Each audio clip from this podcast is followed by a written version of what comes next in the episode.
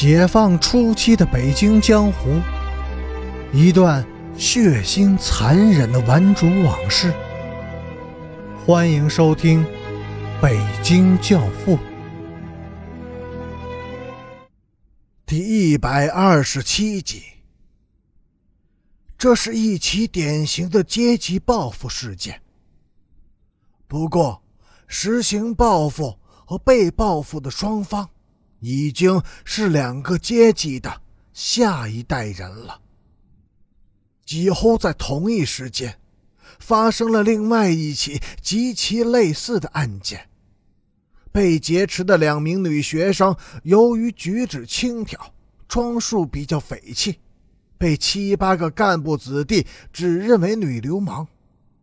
这些干部子弟也很年轻，都是没有毕业的初中学生。女学生被带到积水潭游泳场的更衣室里，先是审问和殴打，逼着他们坦白交代自己的流氓行为。问不出什么结果时，就逼着他们脱掉衣服。其中一个女学生在刀子的威逼恐吓下，极力的表示顺从。他脱下衣裤以后，仰躺在地上。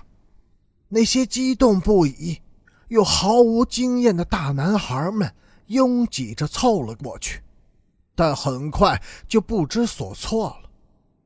他们发现现实的女人与想象的完全不同。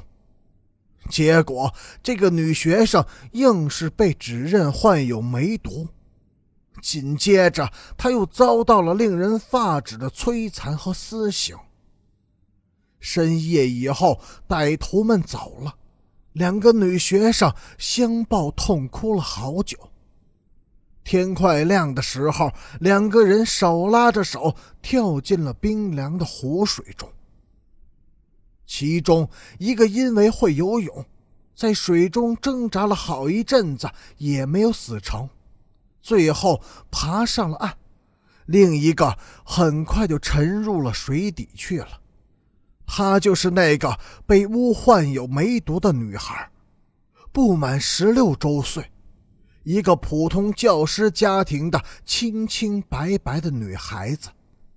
作案者的家长几乎全是文革中被打倒的各级当权派，是清一色的黑帮子弟。但是，当时和以后，都没有人指控他们在进行阶级报复。男人们之间寻仇斗狠，尽可能以命相搏，残酷而又惨烈。可为什么敌对的双方都要向毫无防卫能力的弱女子下手呢？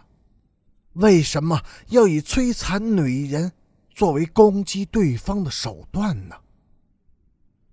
二十年以后，笔者曾多次向边雅军提出过这个问题。那天傍晚，我们坐在广州白天鹅宾馆歌舞厅的一个角落里，我又向他提出了这个问题。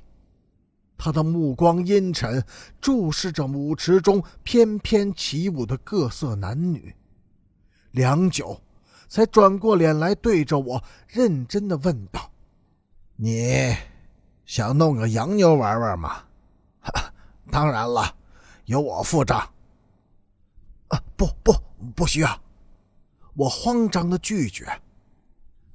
“我我我不特别喜欢这方面的。”“要爱国了？”“ 先生，那么多中国女孩子被洋人给玩了。”我们干嘛不玩几个洋妞报复一下呢？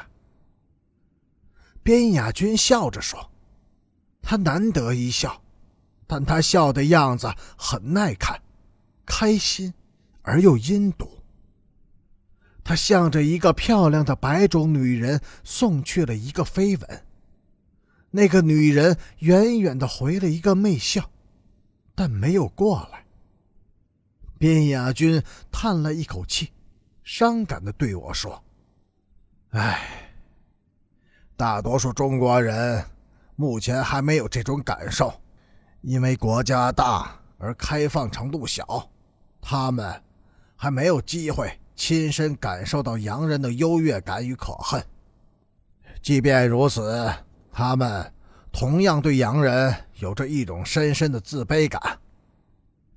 克服这种自卑感，对女人来说比较容易，无非就是比脸蛋比屁股大把人家的女人比下去了。也就出了气了。于是，屁股塞进牛仔裤，短脖子套上狗链子，矮矮的个头却偏要长发飘飘，肥裙着地，又黑又鼓的眼睛硬要刷上宝蓝和青紫。比的结果虽然使自己更加丑陋，但在心理上却得到了平衡。用那些微不足道的投资，哼。就能飞速的拉平发展上的差距。男人则不同，男人之间相互较量的是财富与智慧。在这两个方面，中国男人目前还没有实力和洋人一较高低。差别形成自卑，自卑深化成愤怒，愤怒必须得到宣泄。性占有、性攻击、性虐暴，就是一种弱小者宣泄愤怒的手段。我自己就常常如此。白天我要讨好洋人，争取他的订单，仰人鼻息吃饭；到了夜晚，我就去勾引洋女人，逮住以后发着狠的干。我喜欢听他们痛苦的哀告、哭喊。您，您这是一种原始的情绪，是狭隘的种族主义意识。我说着，边雅君却笑了。